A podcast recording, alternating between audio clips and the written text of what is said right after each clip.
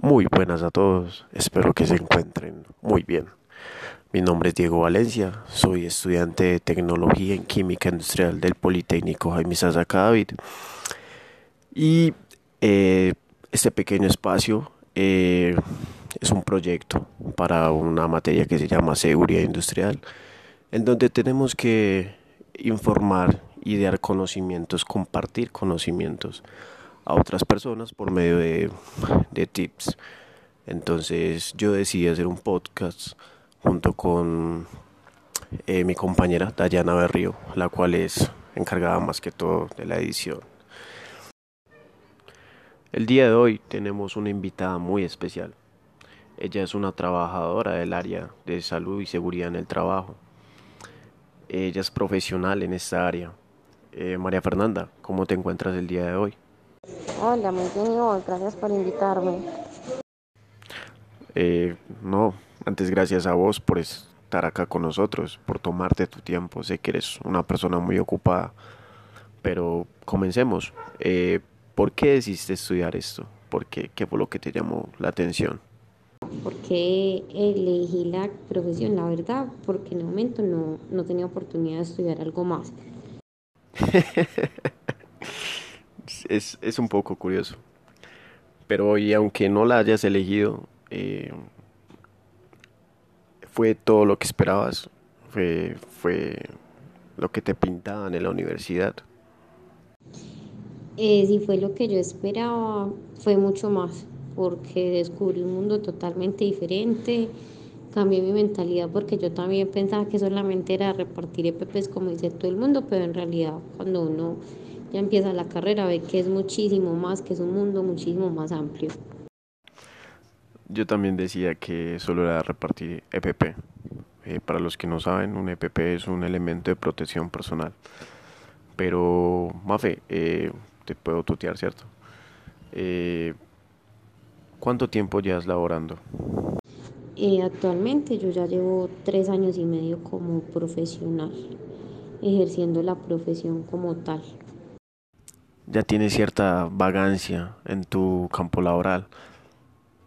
¿Qué es lo primero que se te viene en la cabeza? ¿Qué piensas cuando un trabajador se accidenta?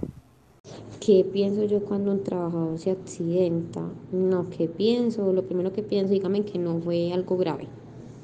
Y después eh, ya uno entra como un proceso de, de por qué se accidentó, qué fue lo que pasó, y a eso se le llama investigación laboral.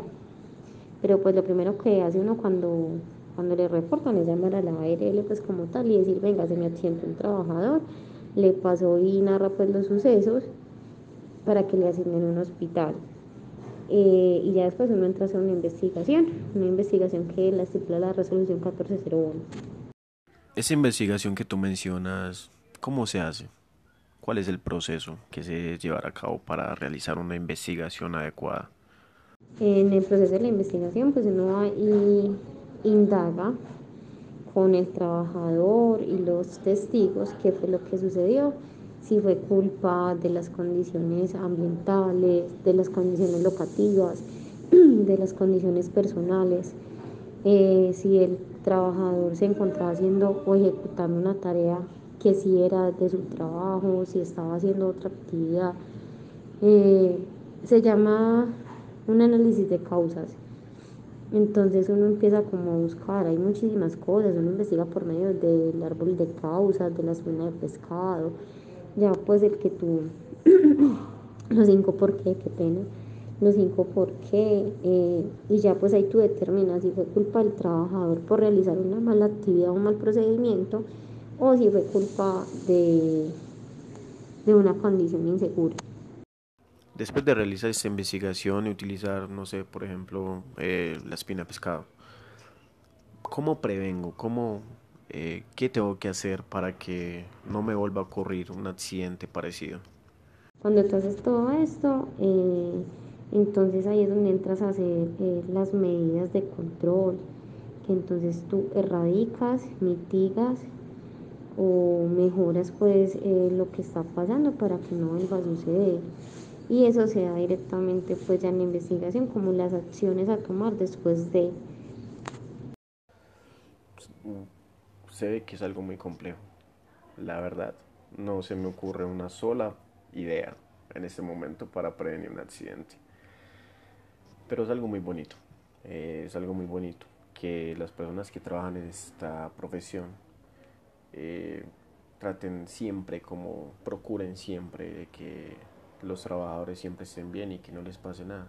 Y si pasa algo, tratar como de corregirlo para que después no vuelva a pasar, que no sea recurrente. Pero bueno, tengo una duda. ¿Qué es un accidente? Para vos, ¿qué es un accidente?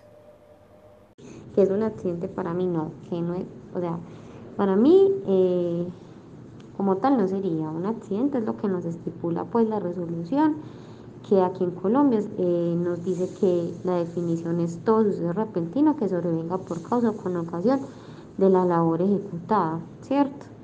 Entonces, eso es un accidente de trabajo. Nosotros tenemos tres tipos de accidentes de trabajo, que sería el accidente leve, el accidente moderado y un accidente grave dependiendo pues como la complejidad, nosotros ya los categorizamos en la legislación, nos dice cuáles son cada cual. Pero hay otro término, pues no sé, yo lo he escuchado, eh, que es incidente. ¿Es lo mismo que un accidente o, o cómo es? ¿Qué, es? El incidente de trabajo es algo que pudo ser, pero no fue. Entonces, digamos, eh, yo voy caminando y me tropecé pero no se me cayó ni, y voy con una bandejita llena de vasitos de agua, no se me cayó ni la bandejita y solamente se me regó un vasito y dije, hijo de madre, casi me mato. ¿Cierto? Pero no se dio. Es, fue un casi, pero no sucedió. Eso es un incidente laboral. Perfecto. Muchas gracias. Creo que quedó muy clara las dos definiciones. Ahora bien, ¿qué tan importante es que un trabajador conozca o esté educado siquiera con lo básico de seguridad y salud del trabajo. En temas de, de seguridad en el trabajo, porque es importante que los trabajadores tengan como tal el conocimiento, porque así pueden saber cuáles son sus deberes y sus derechos y como lo digo yo siempre, eh, implementar el autocuidado, porque si ellos no son los que se cuidan, pues nadie más los va a cuidar. Tienes toda la razón, si uno mismo no se cuida, nadie lo hace. Este, veo que estás un poco ocupada, así que eh, te haré una sola pregunta más y creo que podremos acabar la sesión de hoy. Este, ¿cómo ha afectado la pandemia tu área laboral? Sí, ¿cuáles han sido los cambios que ha tenido tu ámbito con todo este, este problema de la pandemia? Pues en realidad las cosas con el COVID han cambiado mucho porque eh, concientizar antes a los trabajadores de usar elementos de protección personal era muy complicado y concientizarlos ahora de utilizar todo lo que nos trae el protocolo de seguridad es mucho más complicado. Eh, igualmente en cuanto al tema de, de, papeleo, incrementó papeleo, nos puso a hacer modificaciones de matrices de riesgo, eh, nos cambió totalmente como la forma de ver las cosas. En temas de...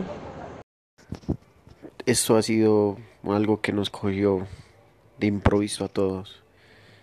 Y no, no vale. Muchas gracias por compartir este ratico con nosotros, por tomarte tu tiempo. Eh, que tengas un feliz día. Muchísimas gracias por la invitación, que estés bien. No, muchas gracias a ti. Este, creo que con esto podremos darle fin a la primera sesión.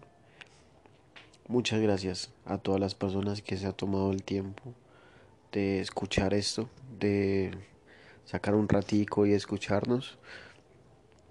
Eh, muchas gracias y nos veremos en la próxima.